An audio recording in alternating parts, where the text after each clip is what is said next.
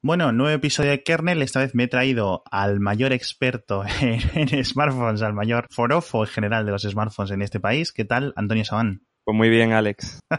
bueno, vamos a hablar de teléfonos, vamos a hablar de gama alta, vamos a hablar de qué es lo que significa en 2018 ser un teléfono de gama alta. Acaba de salir el iPhone 10S Max de 512 GB que se pone en la friolera de casi 1.700 euros pero por otro lado, hemos estado probando, tanto Antonio como yo, durante las últimas dos, tres semanas, el Pocophone F1, que es un móvil que en principio se le puede considerar gama alta, aunque, bueno, hay mucho que hablar, ¿no? Al respecto. Y que es claro, solo cuesta 300 euros. Entonces, ¿cuál es la diferencia entre un móvil de 300 euros y un móvil de casi 1700? ¿Son los dos gama alta? ¿Son cosas distintas? El Galaxy Note a 900 a 1000 euros por medio. ¿Qué es lo que ha ocurrido. O sea, esto, hay, ya, ya, ya, ¿no? Hay que, hay que hay mucha tela que cortar. Así que bueno, quiero que me cuentes un poco cuál ha sido tu experiencia con el Pocophone en general durante estas semanas. Pues, o sea, la experiencia es exactamente la que se podía esperar. Y, eso es bueno, porque se esperaba mucho. Es decir, tenemos un terminal con la mejor autonomía que yo he probado, ¿vale? Hablamos de con uso muy exigente varias veces, 8 horas de pantalla. Estamos hablando de una, jornada laboral entera. Es como si llegaras al trabajo y no soltaras el móvil en todo el día. Estamos hablando de, una velocidad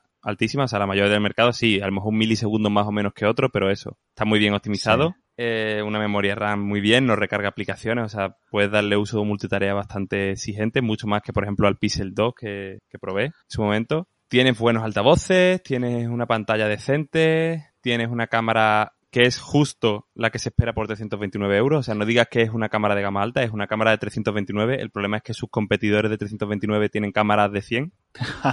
Eso es un muy buen punto. O sea, es que el Pocophone, yo, yo lo que veo es que es un móvil muy, muy, muy, muy honesto por, sí. por 329 euros. Exacto. Y que es lo que deberían ser, no digo por el, el, el Snapdragon 845, que es una cosa de gama muy alta, ¿no? Mucho más alta. Sí. Pero el resto de cosas del Pocophone, que nadie se piense que son un regalo y que aquí nos están regalando nada. O sea, estamos hablando de lo que debería ser a día de hoy. Si quieres me pones una Snapdragon 660 o 710. Pero el resto de cosas de lo que es el Pocophone es lo que debería ser cualquier terminal 2018 por 329 euros. Una cámara buena, pero que no es comparable a la de la gama alta. En, algún caso sí, pero en casos muy exigentes no. Y, y así te vas punto por punto, pues hombre, el diseño es el más tosco que yo he visto en años. Mucho más tosco que, que gama media muy buenos como el Mia 2. Eso es cierto. Yo creo que lo que ha hecho Xiaomi, porque Pocophone, para la gente que no lo conozca, que esté un poco perdida, es una nueva submarca, por decirlo así, una nueva marca B de Xiaomi, como por ejemplo los fabricantes de coches que tienen diferentes marcas bajo las que venden.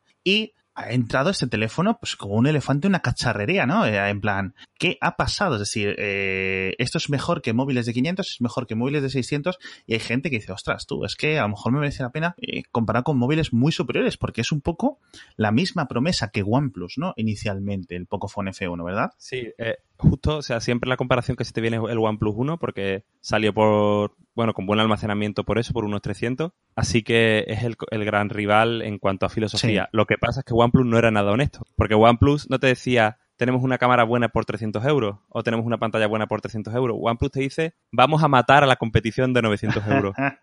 Porque somos mejor que ellos. Aquí Pocophone, hombre, tú, ves su, su red de prensa, ¿no? Su keynote y Pocophone, es decir, no te dicen tenemos un móvil malo ni mediocre para nada te dicen tenemos una cámara decente, tenemos, somos el Master of Speed, o sea, los mejores en velocidad, pero ya está, o sea, no presume de nada de lo que no tenga. De hecho, lo de poco viene precisamente, dicen, eh, a nivel de comunicación, dicen que viene porque es muy poco, pero da, o sea, teniendo muy poco da mucho. O sea, ellos mismos te dicen que tiene poco, ¿sabes? Yo lo que sí que veo, y comentabas el tema de la cámara, al final la cámara es el, el elemento débil, por decirlo así, sí. del terminal. Es lo que se dice a, la mayoría de, de, fabricantes que dicen, oye, es que le pongo una cámara, funciona muy bien, pero no tengo los recursos de Apple, de Samsung, de Google para hacer la magia, ¿no? La magia de los algoritmos que convierten eh, lo que captura el sensor en las grandes fotografías, ¿no? Que te produce un iPhone 10, un 10S, un Samsung Galaxy Note 9, un Pixel, ¿no? No lo tiene, nadie, o sea, nadie lo tiene. A lo mejor Xiaomi está empezando a conseguirlo, ¿no? Hemos visto cosas muy buenas con el Mi 8, el P20 Pro, por ejemplo, también, pero el P20 Pro, más que procesado de Huawei, es fuerza bruta del sensor, es decir. Cuando tiene que entrar el software de Huawei, ahí es cuando empeora.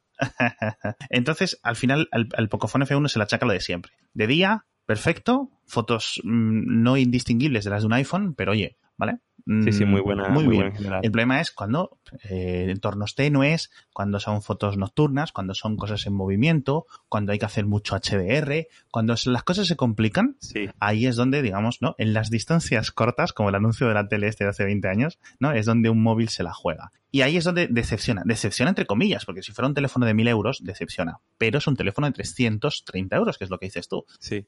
HDR nocturno, por ejemplo, terrible, o sea, pero terrible. Sí. O sea, al nivel de no lo activen nunca. Esto, esto no, es una, no, es una, exageración. No estoy sí, sí es mi experiencia. Sí es mi experiencia con el HDR nocturno del Pocophone, que en las noches sufre más de lo que yo me esperaba. ¿Vale? Porque digo, bueno, tiene un 845, se supone que Xiaomi les ha dejado el software, ¿no? Sí. De, de la cámara, entonces a ver qué es lo que ocurre. Pero si, si, si tiene, se supone que tiene la misma cámara que el Mi 8 y el mismo software, pero las fotografías no se le acercan. O sea, no salen movidas, por ejemplo, en el HDR, como salen las del Mi A2, que no consigue eh, tomarlas sí. a la velocidad adecuada. Uh -huh. Pero sí que sí que tiene cero detalle, o sea, tiene detalle de, de un gama alta no sé, tiene menos detalle en baja luz con HDR con gama alta de 2010, por ejemplo. O sea, sí. se queda súper difuminado todo, los colores se los carga, te introduce muchísimos, muchísimos artefactos. Uh -huh. eh, pasa lo mismo un poco también frente a un gama alta con el modo retrato. Está muy bien el algoritmo que aplica, pero Claro. Eh, yo he conseguido desactivar el modo belleza con la cámara trasera. Con la frontal sí. Sí. Con la trasera, yo... toda la imagen lavada por el modo belleza, que es imposible quitarlo, salvo ah, que alguien me diga lo contrario. Esto es verdad.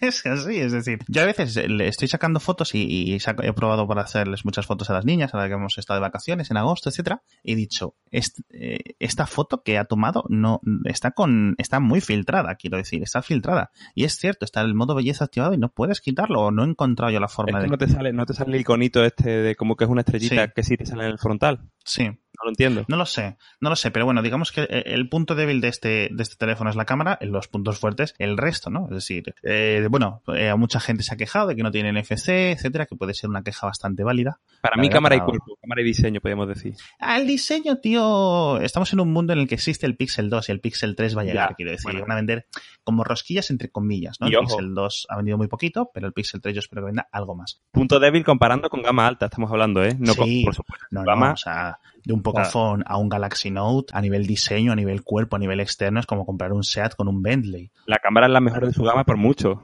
Eso, eso que quede claro, la cámara es la mejor de su gama, pero... Sí, sí, sí, sí, sí, Pero estamos hablando de comparar con lo que ellos quieren comparar, que, que gama alta en muchos casos. Exacto. Entonces, dejamos atrás el Pocophone F1 y saltamos al siguiente, que es considerado gama alta por precio, digo, siguiente por precio, sí. que es el, el OnePlus 6 actual, que es un teléfono que yo no he podido probar, la verdad. Este año solo soy muy fan de los, de los OnePlus y este no, no he tenido la ocasión de, de probarlo, he estado otras cosas, pero sí que lo he tenido en mis manos, pues eso, ratos largos. Yo lo tengo tengo aquí al lado. Como lo has tenido tú mucho más tiempo, cuéntame tus impresiones del, del OnePlus 6. Los he podido comparar, por ejemplo, en cámara. En cámara el, el, OnePlus está muy por delante, pero porque este año han dado un gran salto sobre las del 5 sí. y 5T. O sea, no es que sea no es que siempre haya sido así. Yo creo que este es el primer año, lo, lo he hablado alguna vez, que a OnePlus, dentro de haciendo, relajando las exigencias, podemos considerarlo por primera vez el gama alta, eh, económico, pero gama alta. O sea, tiene una cámara que a lo mejor está a un año de las de la gama alta de 900 euros, pero eso es suficiente porque ya eran buenas hace un año o hace año y medio.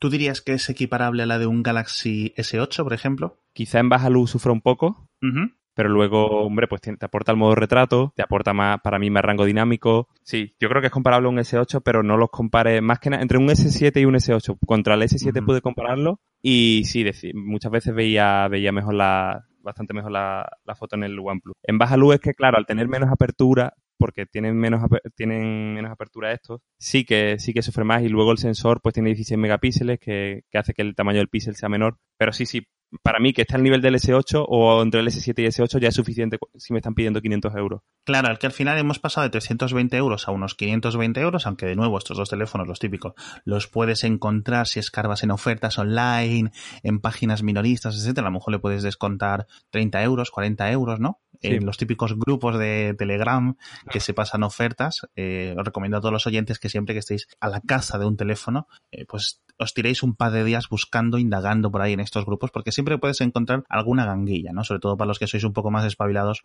y sabéis encontrar las cosas y saber, digamos, cómo moveros por internet y de qué sitios fiaros y de cuáles no. Esta es, yo creo que la recomendación, tanto tuya, ¿verdad?, como, como mía. Sí, sí, totalmente. Y hablando de, cazar gangas, Antonio, un segundo, porque tenemos que hablar del patrocinador de esta semana, que son nuestros amigos de Colchones Marmota. Podéis entrar en comounamarmota.com y mirarlo porque tiene unos colchones que son muy buenos, que son de muy buena calidad, son de gama alta y que tienen una ventaja excelente, una ventaja muy buena, y es que te los envían a casa de forma gratuita, los puedes pagar por PayPal, los puedes pagar a plazos, y si no te gustan, van a tu casa, los recogen y te devuelven el dinero sin preguntarte, sin decirte nada, sin presionarte ni nada. Oye, di 89 después de comprarlo. No me convence este colchón. Vienen, te lo quitan de encima, te devuelven el dinero, te dan las buenas tardes y hasta aquí. Y bueno, de verdad que merece la pena. Tienen mucho más cosas que colchones, tienen canapés, tienen almohadas, tienen edredones, tienen, digamos, todo para que tengas una muy buena experiencia a dormir, ¿no? Una experiencia de gama alta. Así que ya sabes, entra en comounamarmota.com que seguro que te va a interesar.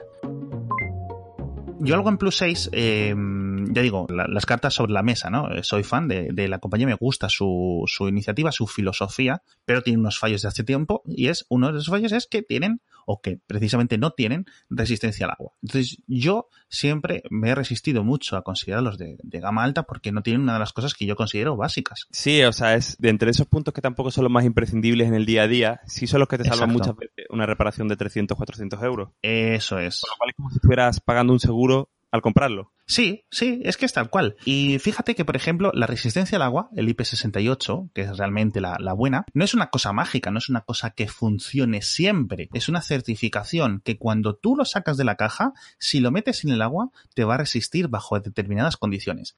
Ahora, un teléfono sufre, un teléfono lo metes en los bolsillos, un teléfono va, viene, sufre golpes, eh, calores, dilataciones, etcétera. Con lo cual se empiezan a ver grietas, hay cosas que empiezan a romperse, con lo cual un iPhone 7, un iPhone 8, por ejemplo, que tienen esta resistencia al agua, incluso un montón de otros teléfonos que tienen esta IP68, aunque tengan esta característica, a mucha gente cuando lo mete por primera vez en la piscina para hacerse una foto, se descubren los llantos de que, ostras, es que se me ha mejorado el teléfono a los segundos de meterlo en la piscina. Mientras que otra persona que tenga el mismo teléfono lleva el verano entero metiendo el teléfono debajo de la piscina. ¿Por qué esa diferencia? Bueno, pues porque el teléfono que se ha estropeado, en principio a nivel físico, ha sufrido un poco más y esta, eh, ¿cómo decirlo? Esta resistencia, esta capa impermeable interna, ¿no? Eh, a nivel de ingeniería, se ha ido eh, jorobando, se ha ido estropeando, ¿no? No podemos verlo en, ningún momento, ¿no? Como por ejemplo, eh, si la batería cuando se degrada, que te lo puede decir el software, no hay ningún indicador que te diga, ya no tienes resistencia al agua. Entonces aquí vienen muchos llantos. Pero tenerla de base es lo que dices tú, un seguro 100% y para mí, digamos, eh, si hubiera que hacer una lista de 10 puntos clave para considerar algo gama alta, primero, el primer punto para mí sería la cámara a nivel nocturno. Ese sería como el gran diferenciador. Y el segundo, tener cosas que yo sé que son caras el estabilizador de imagen óptico. La pantalla OLED, sí, sí, o sea... Pantalla OLED, fíjate que no sé yo si la pondría. O sea, yo no, no, no, o sea, no quiero decir con esto que yo la considere requisito, pero como has dicho lo de caro, pues una pantalla OLED, yo la del iPhone 10, por ejemplo, del año pasado estaba como al doble, un poquito más del doble de precio de la LCD del iPhone 8 Plus. Sí. Con lo cual calculo que la grande este año, que es bastante más grande, podemos estar hablando de 50 dólares más, a lo mejor 30 dólares más. Eh, no sé. O sea que sí que es un, Un, un, componente que comparado con la LCD de gama más alta que haya, sí. es mucho más caro. Y arreglarlos por eso cuesta también 360 euros o algo así. Y entonces podemos saltar al siguiente teléfono. Me voy a saltar, vais a permitir que me salte el Huawei P20 Pro, a pesar de que es excelente y lo podemos encontrar, porque preferiría, eh, creo que queda más eh, como mejor ejemplo el Galaxy Note 9 que acaba de salir, que tiene un precio muy cerrado, que tiene unas características muy cerradas y que tiene una trayectoria mm, espectacular, ¿no? Una trayectoria que sabemos lo que representa la gama Galaxy Note, todo el mundo la tenemos en nuestra mente, ¿no? Pues como un equipo de fútbol veterano. Y yo creo que representa, al menos en Android, y pero creo que también en general, lo que es un gama alta 100%, ¿no? Como con pedigree. Yo cuando, cuando veo el Galaxy Note 9 digo, esto es un teléfono bien hecho. ¿Sabes a lo que me refiero? Sí, sí, sí. O sea, el, el Galaxy Note 9, que para mucha gente es un terminal aburrido. Es que es aburrido. Esa es la, la, la ironía de todo. Exactamente, yo celebro lo aburrido que es.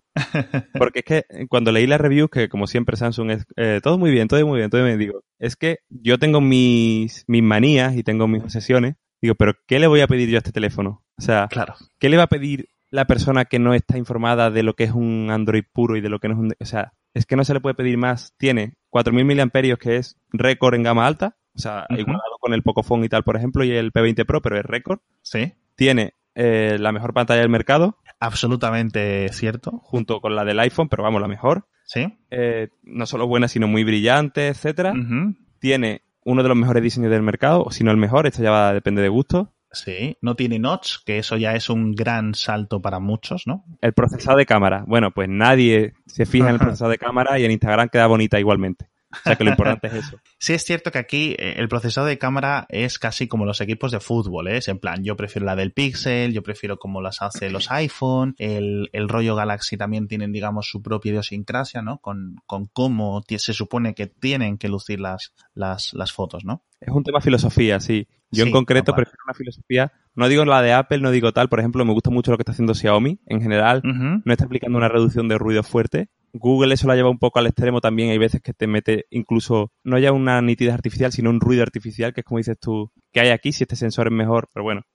Eh, en general se puede decir que, que me gustan las que conservan más y te, y te, te intentan dar más pese a que haya más ruido podemos decir. Conserva más detalle y queda todo como más natural, más como lo harías con una buena cámara, si la procesas tú bien en el ordenador. Pero claro, esto es como, esto es que te gustan más lavadas, porque te gustan más... Claro. Esto, esto es tema de gusto y por eso digo que yo al, al Note 9 no le puedo poner pegas para un usuario final Exacto. Si me dices que no se deteriora ya el rendimiento, que muchas eh, cosas. Porque viene, bueno, con software salió con Android 8, 8.1, ¿no? Creo que no llegaba con Pi de momento, aunque no tardará en llegar. Tiene una pantalla con una resolución gigante, como decías, tiene carga rápida, tiene carga inalámbrica, tiene el stylus, es que es eso encima, o sea, lo del stylus, aunque a mí, que yo nunca lo uso, yo nunca lo he defendido, yo de hecho he defendido incluso que lo quiten para poner más batería. Este año han hecho la batería más grande y con el stylus. Pero es que yo me imagino, antes era muy malo, o sea, yo, yo tuve el primer Note y mi novia, que a mi novia le gusta dibujar mucho, se lo di como para que dibujara yo todo emocionado. Oye, dibuja, venga, a ver qué pedazo de dibujo hace. Claro, que yo hacía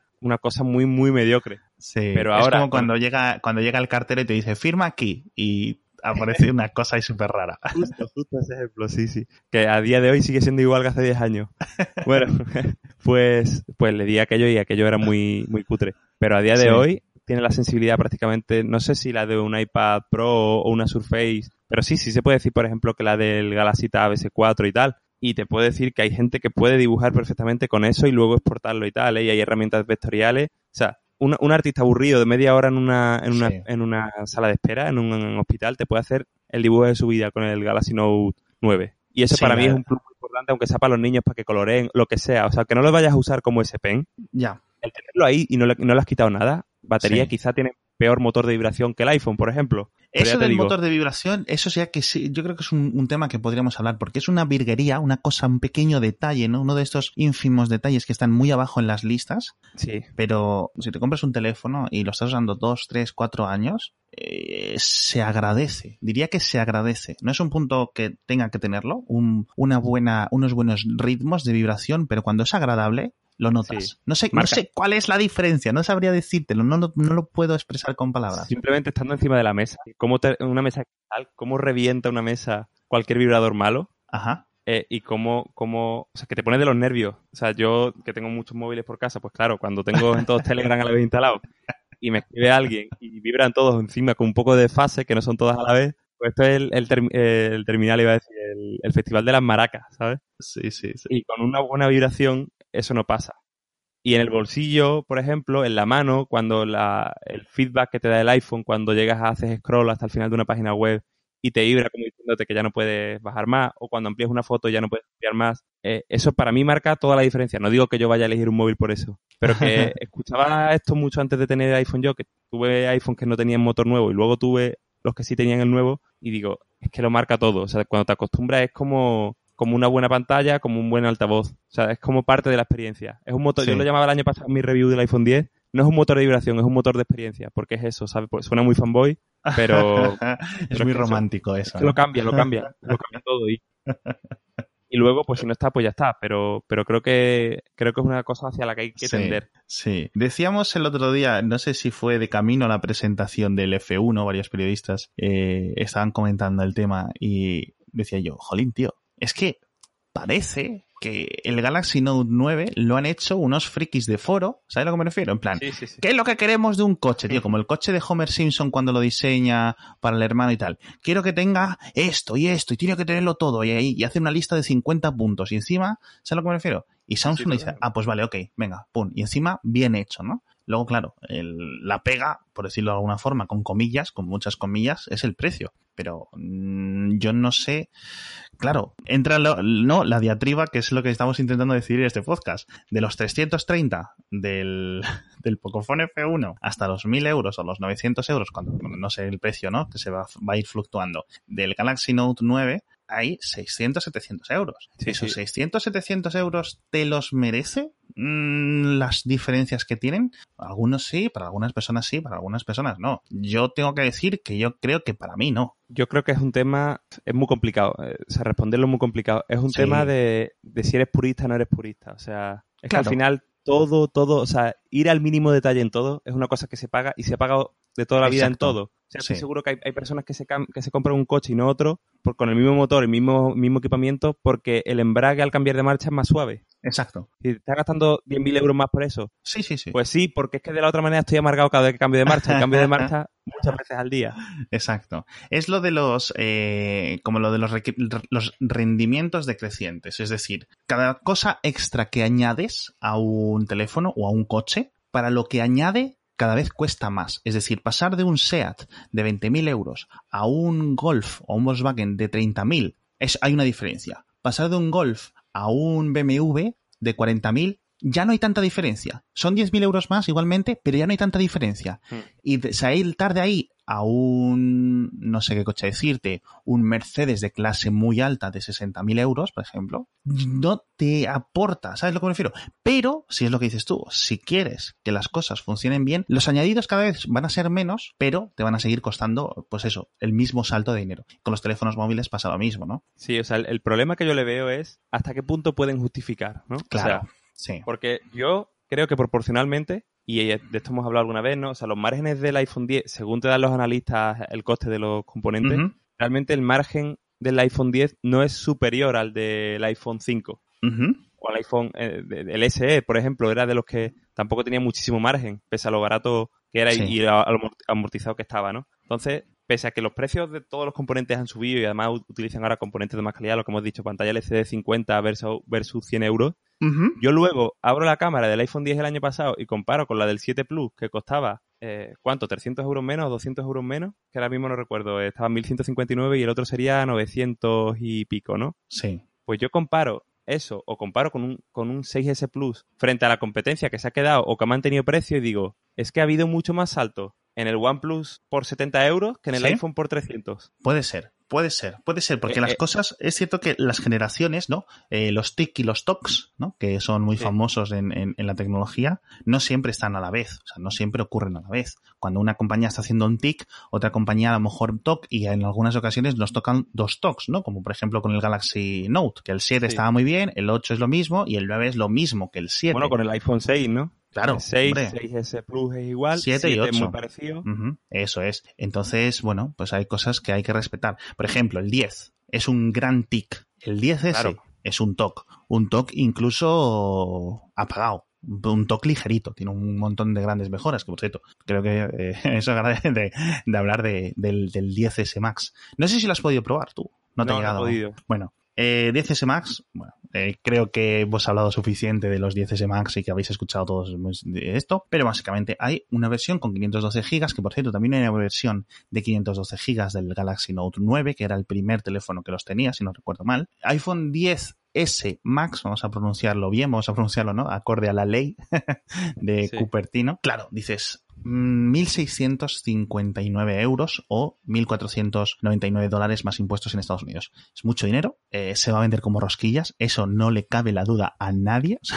eso, eso, eso es impepinable, es una ley universal. El iPhone nuevo se va a vender mucho, cueste lo que cueste. ¿no? Yo creo que Apple llega un momento, el otro día lo decía alguien en Twitter, que básicamente es- está haciendo un experimento social con sus clientes. Es decir, ¿cuánto lo podemos subir y que la gente lo siga comprando? ¿no? Sí, yo, yo lo que veo, lo- al igual que defendía que a- y, y defiendo que Apple quiera ganar dinero, Sí. con su... Hombre, cómo no. no, o sea, lo defiendo porque es que ya sabemos que, que sin alguien, eh, Samsung igual, ¿eh? Sin alguien que lidere la industria, lo que tú has dicho muchas veces, sin iPhone no hay Moto G. Eso está, eso la verdad es que sí. Bueno, por esa parte, o sea, que a mí, que Apple cobre lo que quiera, yo ya he dejado de comprar iPhone, o sea, pero, pero a mí que cobre lo que quiera, ¿vale? Pero dentro de eso, sí que te digo que yo entiendo que te cobren 100 euros más o 200 euros más por tener pantalla OLED para mantener el margen Sí. del 30-40%, pero Ujú. donde se pasan muchísimo es en el margen de, de los 64 a los 512, ¿eh?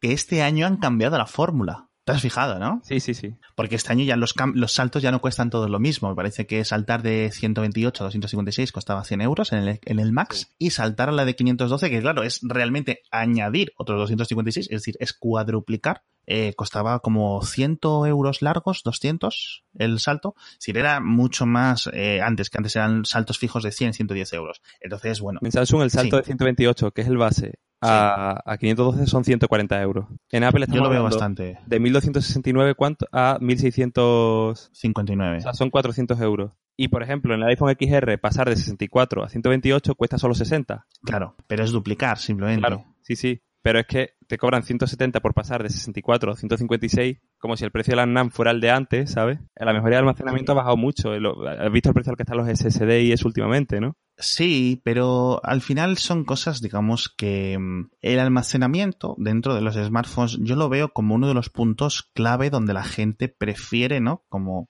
ir a lo seguro. ¿Sabes a lo que me Sí, refiero? sí, sí. decir, a lo mejor la gente puede decir, la RAM, al, al comprador de, de, de la calle, la RAM ni le importa ni sabe que existe en un teléfono móvil. El procesador, yo creo que le dices, bueno, este es un procesador más potente, este es otro tal, tal, para los videojuegos y tal. Eso le puede importar. Pero el almacenamiento es algo que la gente entiende y, y- y es muy sencillo de aprender, ¿no? Y de conocer, ¿no? Que si es lo que puedes tener dentro del teléfono. Entonces yo creo que la gente ahí sí puede. Entonces, claro, Apple eh, y otros fabricantes dicen, tienen la sartén por el mango. ¿Quieres más? Sé que la gente va a querer más. Con lo cual, bueno, pues tienen un poco más de capacidad para, para ofrecer algo. El tema es, 512 en un smartphone, yo por ejemplo en- entendía, lo entendía más antes. Mi padre era uno de esos señores a los que le encantaba llevar en su iPod, eh, tenía Sí. el iPod de, 100 de 80 gigas, perdón, no de 180, no de 160, y a él le encantaba llevar sus 80 gigas llenos con toda la biblioteca musical. Y Sí. si hubiera tenido opción a tener 500 gigas, habría tenido 500 gigas de música en el iPod. Sí, Pero hoy en día, Sí. con el streaming, y no soy yo de los que defiende que el streaming y la nube te lo dan todo, ¿eh? Pero sí, hoy en día, teniendo la música eh, en, en streaming, que no hay que descargarla prácticamente, que tenemos tarifas de datos para las que no son importantes o que podemos de, de Sí, llevar algunos la- la- offline y descargar cada día el que queramos sin tener que llevarlo todo,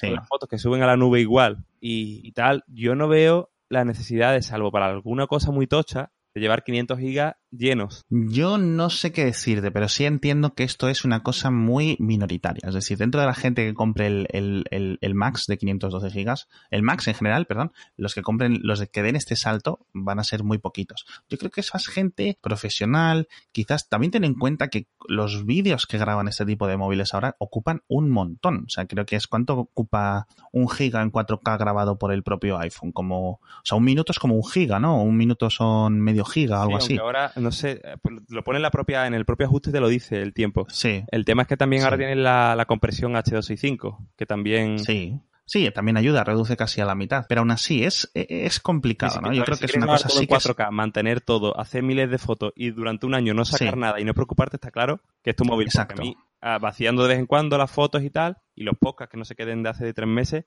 pues sí que es verdad que. Al, al año con los 64 vas ahogadillo. Eh, yo tengo que decir que sí. Entonces aquí varios puntos. Un primero es que a nivel físico, las- estas memorias, cuando se empiezan a llenar, el móvil empieza a decaer en su rendimiento. Es decir, el móvil necesita el software, iOS o Android, etcétera, no es mágico y necesita un espacio libre mínimo, ¿no? Como para poner un poco de flexibilidad a la hora de hacer, deshacer, escribir, Sí.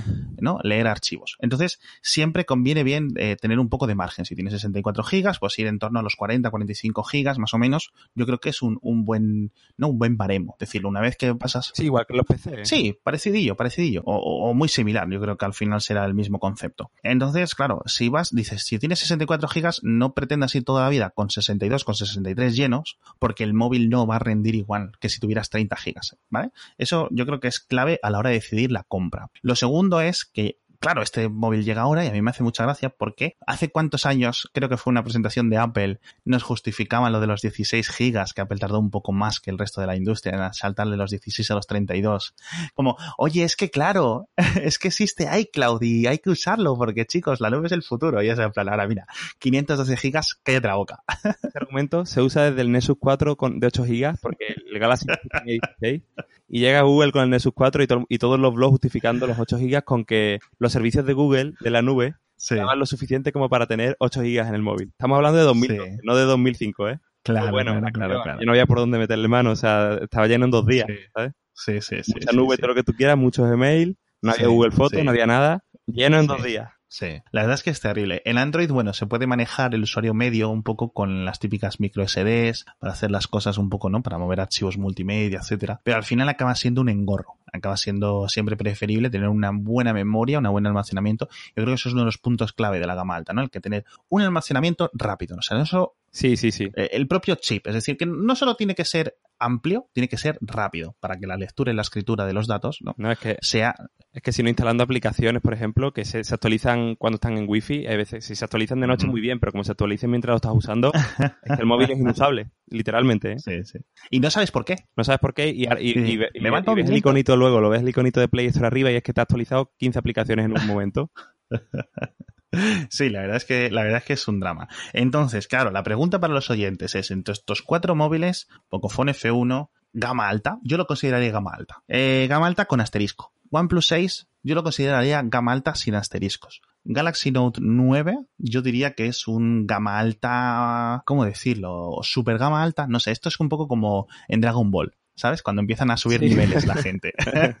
y, y el, y el iPhone 10S lo pondría en la misma eh, equiparable, ¿no? Al, Sí. al Galaxy Note 9 en el sentido de que Premium, ¿no? Mm, Claro, es como eh, el salto. Imagínate que si el, el Pocophone F1 fuera un buen Volkswagen un buen BMW de gama al, ¿vale? ¿Vale? Sí. ¿Sabes lo que me Bueno, refiero? para mí, un sería, buen para mí coche. sería un León FR, podemos decir. Vale, Bueno. podemos, eh, podemos hacer eso. Para gente que sepa un poco de coches, o que espero que no nos despiste un poco esto mucho, ¿vale? Tampoco es que yo sea experto. El, el OnePlus sería un coche más refinado, un Mercedes de entrada, tiene las cosas muy bien, las cosas que hace, pero bueno, tampoco es eso. Y luego el Galaxy Note y el, y el iPhone, pues serían eh, un Bentley, por ejemplo. No es un coche premium, es un coche de lujo. ¿Vale? Un Bentley, un Ferrari, es decir, al final los vas a usar por la misma carretera a 120 kilómetros por hora, vas a Mm. tardar el mismo tiempo en encontrar aparcamiento cuando vayas al centro comercial. ¿Sabes a lo que me refiero? Sí. Tienes las mismas limitaciones en el día a día. Si tu WhatsApp tarda lo mismo en abrir, Instagram tarda lo mismo en abrir,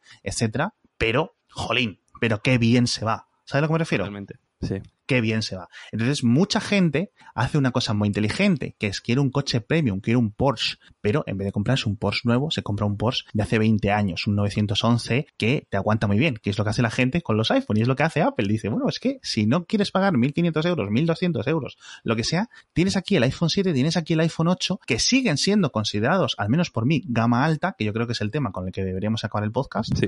que van a seguir siendo gama alta durante un par de años más y que cuya mayor limitación a largo plazo que le puedo ver es las decisiones de Apple con la memoria RAM, por ejemplo. Efectivamente, justo, sí. Eh, la autolimitación que se pone al 5S, al 6, al 6S, o sea, cuando ya toda su competencia tiene 4, 6 gigas, ellos siguen con 2, incluso con 1. Claro, sí. En muchos casos es... El iPhone, el iPhone 10 con 3 gigas y este año con 4 gigas eh, los 10S. Entonces, bueno, pues son cosas que, claro, ahora va muy rápido. Pero con iOS 15, ¿cómo va a ir con iOS 15 el iPhone 10? Sí. Con esos 3 gigas de RAM. Va a ir bien, seguramente, el 90% del tiempo. Pero le va a faltar, le va a faltar para ir tan bien como podría. Empezar a rascar de la misma forma que rasca ahora un iPhone 6. Sí. Y, A pesar de todos los y da avances de iOS pena 12, porque, ¿no? porque por procesador y tal, pues te puede aguantar 5 o 6 años. Claro, claro. Es lo típico, un móvil que parece que cuando le cambias la batería, ¿no? Sin contar el battery gate este de Apple, le cambias la batería y parece un móvil nuevo, ¿no? Incluso le haces un reseteo, que entra en factor luego el tema del almacenamiento que comentábamos, de tener un poco de espacio holgado, ¿no? Para que el procesador pueda manejar los datos de forma más ligera. Todo este tipo de cosas que hay que hacerle al móvil de forma periódica, Sí. ¿no? No una vez al mes, pero sí yo creo que una vez al año, ¿no?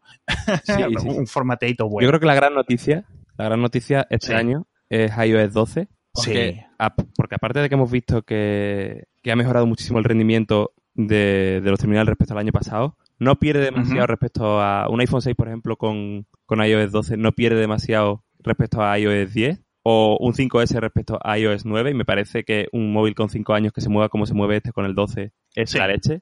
Sí, o sea, eh, si lo ves desde esa perspectiva, es absurdamente positivo considerando los saltos de CPU que ha habido en estos últimos cuantos cinco Otros años. era para dar muchas, muchas collejas, pero este año muy claro. Yo lo que sí, diría, es que a partir de ahora no tengan que decirle a la keynote hemos mejorado el rendimiento. O sea, que sea lo normal, no mejorarlo, sino mantenerlo. Que se ponga mucha atención a cada dispositivo que sigues actualizando. Y eso es lo que han hecho este año y hay que agradecerlo pero debería ser lo normal también. Sí, o que empiecen a crear bifurcaciones cada vez, yo creo, más agresivas de lo que es iOS 12. Es decir, iOS 12 en un iPhone de última generación puede hacer X, X, Y, pero iPhone 12, cuando lo instalas en un iPhone 5S, bueno, pues eh, vamos a centrarlos en optimizar a tope, ¿no? Como cuando te instalabas eh, un Windows moderno y desactivabas todas las opciones de ponerlo bonito, ¿no? Para que fuera más. Y ha sido así muchos años. Por ejemplo, tú lo tuviste, iOS 7 en el iPhone 4 no tenía, no tenía las animaciones pero aún así iba lentísimo.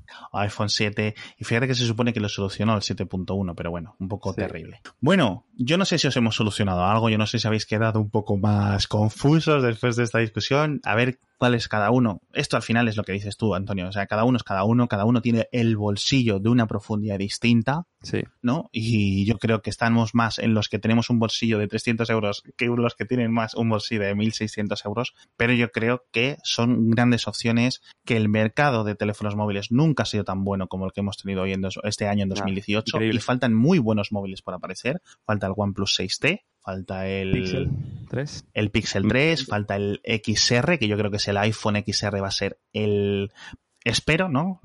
Falta un mes para probarlo, pero yo creo que va a ser la gran revelación de, de 2018. Sí. Y entonces hay muchas, hay muy buenas decisiones y, una, y, casi como que lo que decíamos, no te puedes equivocar, ¿no? No te puedes equivocar. Bueno, eh, muchas gracias, Antonio, por venir a Kernel otra vez. Alex, como siempre, un placer. Yo te debo decir, siempre que vienes, recomiendo a la gente que te siga. Si estáis interesados en los smartphones, poca gente hay que sepa más que Antonio. Seguidle en Twitter, es eh, arroba ansamor, ansamor, de Antonio Saban Morales. y siempre está con alguna fijación concreta, cosas súper interesantes que yo creo que es que en muchas ocasiones casi que no le veo a otra gente hablar de este tema y cuando lo, y cuando lo comenta Antonio digo, ostras, tú, me voy a fijar en esto.